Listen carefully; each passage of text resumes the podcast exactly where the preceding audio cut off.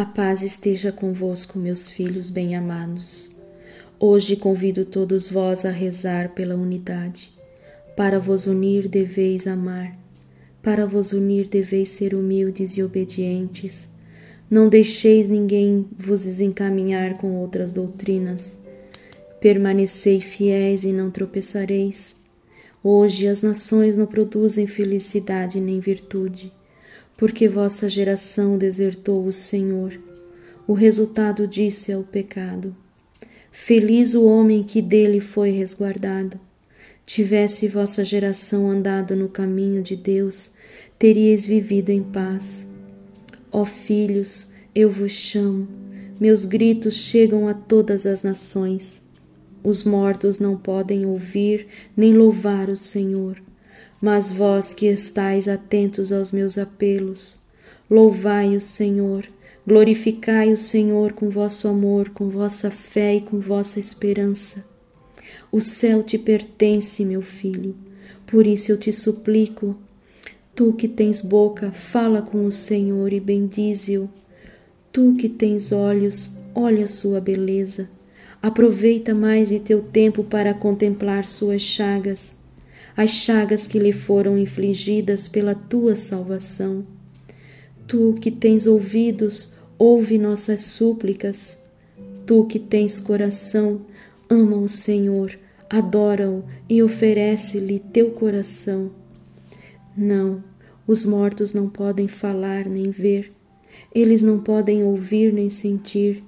Bem-amados, aquele que vos criou, inclina-se para vós com seu coração, o noivo oferece à sua noiva um anel como um sinal de aliança.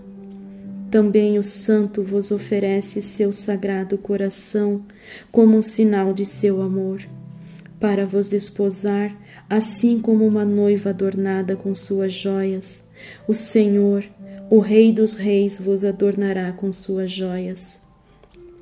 Não durmais, mas permanecei vigilantes Fostes comprados e pagos com seu precioso sangue.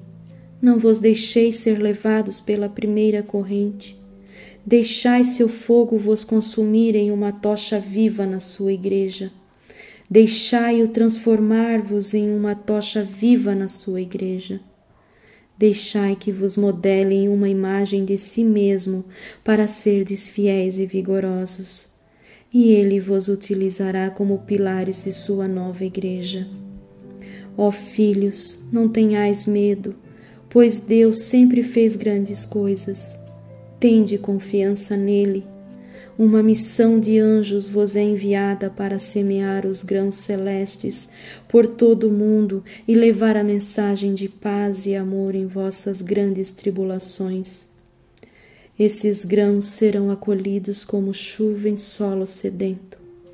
Não percebestes como Deus abriu as portas do céu para fazer chover seu maná celeste? Sim, seu Santo Espírito de graça. O Todo-Poderoso compadeceu-se de vós e disse: Deixai meu povo comer, deixai-o comer o pão do céu.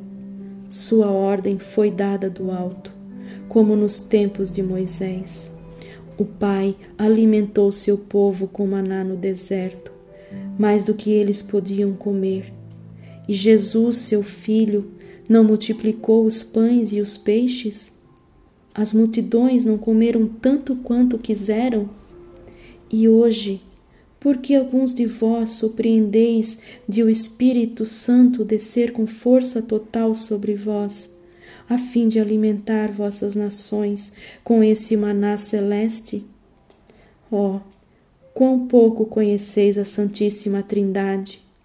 Aflitos e famintos, não sereis deixados jamais, nem sereis abandonados a vagar famintos nesse deserto.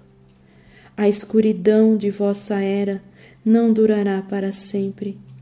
Vossos pecados logo serão purgados e a besta logo será paralisada, e junto com seu clã rastejará na poeira, porque a luz daqui a pouco aparecerá no horizonte. Este será o grande sinal. Por isso, Se teus pés ainda hesitam entre o bem e o mal, reza para que eles não te conduzam à tentação. Se teu coração ainda se recusa a cantar um cântico de amor ao Senhor, reza para que o maligno não te engane. Se teus olhos evitam olhar para o céu, buscando as coisas celestes, reza para que teu aposento no céu te receba um dia. Se tua alma ainda pertence ao mundo, reza para que os vícios do mundo não te envolvam, pois estarás aninhando uma serpente dentro de ti. Reza com teu coração, sacrifica-te com alegria Deixa que teus trabalhos valham a pena, e eu te prometo que tua lâmpada não se apagará durante a noite. Tende sede de Deus, eu zelo por todos vós, e neste exato minuto inclino-me para vos abençoar.